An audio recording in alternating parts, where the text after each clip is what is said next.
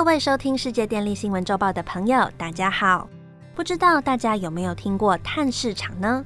如果大家想买菜，就会到菜市场。同理，碳市场就是买卖碳权的地方。那么，碳权又是什么东西呢？可以如何帮助企业来进行减碳呢？今天就要带大家来认识碳市场。近几年，全球各地的极端气候越来越多，也越来越剧烈。例如，印度北部的严酷热浪出现将近五十度高温；南非则是豪雨酿成洪灾，引发了六十年来最严重的土石流；而北美零下五十七度的酷寒气候是四十年来的最冷；而台湾则在二零二一年的上半年也历经了百年来最严峻的干旱。造成农业与工业的重大损失，这些因为温室气体增加所造成的极端气候，无疑是对人类及物种生存的一大挑战。为了应应气候变迁所造成全球暖化的问题，联合国气候变化纲要公约在一九九七年订定了《京都议定书》，希望能够稳定大气中的温室气体含量。并建立碳市场的减量机制，以加速各国达到议定书所订定的减碳目标。虽然京都议定书尚未达成目的，但接续的巴黎协定则是企图在本世纪末将全球平均气温升幅控制在工业革命前低于二度 C，甚至进一步控制在一点五度 C 之内。然而，政府间气候变化专门委员会的第六次评估报告中指出，人类应该在二零五零年之前达到近零排放，才有机会将升温限制在一点五度 C 以内。要达到近零排放的目标极为艰难，必须采取多元的减碳工具与策略。除了大家熟知的再生能源、氢能及先进减量技术之外，有许多国家也将碳市场机制纳入了达成减碳目标的重要工具选项。碳市场机制可说是一种胡萝卜与棍子并用的控管措施。碳权是胡萝卜，也是碳市场中交易的商品，以每公吨为计算单位；棍子则是政府对大排放源的要求。透过市场机制，可提供减碳诱因。同时降低减碳成本。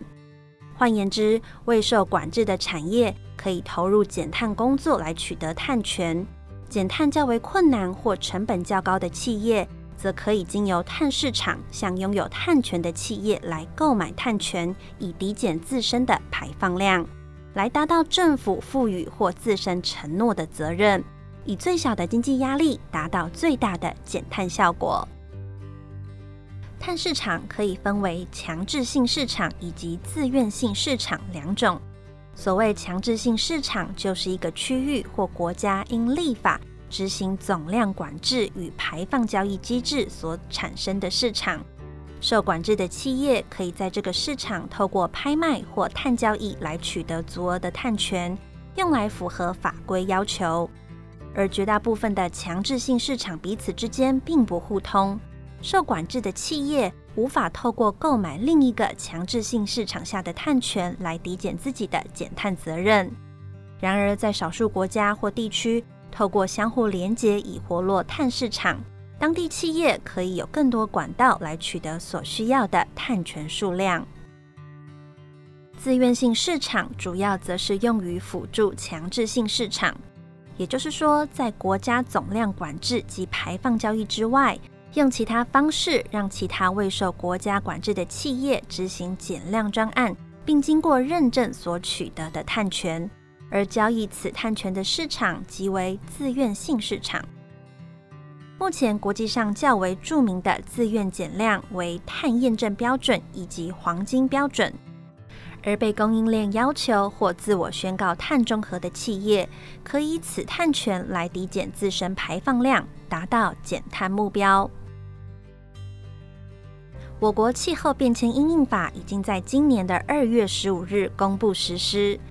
台湾碳权交易所也在今年八月七日正式营运。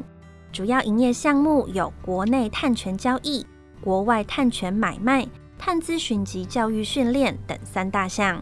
国内企业可以在碳权交易所购买所需的碳权。至于碳权交易的种类、交易形式，仍需待环境部来定定相关办法后才能明确。未来企业若有需求，可依法在交易所采购碳权，以符合温室气体相关法规的要求。碳交易是目前公认为可以用最低成本、最有效益的方式来达到温室气体减量的机制，且比起碳税或碳费征收，具有较大的弹性，属于企业较能接受的碳定价管制方式。不过，因为坊间有许多碳交易的诈骗。在进行碳权交易时，一定要找来源明确的碳权，才能一起维护碳市场的健全发展。以上是本周世界电力新闻周报的整理报道。电力的大小事，我们会持续密切关注，并且跟大家分享。若喜欢我们的频道，欢迎与好朋友分享哦。我们下次再会。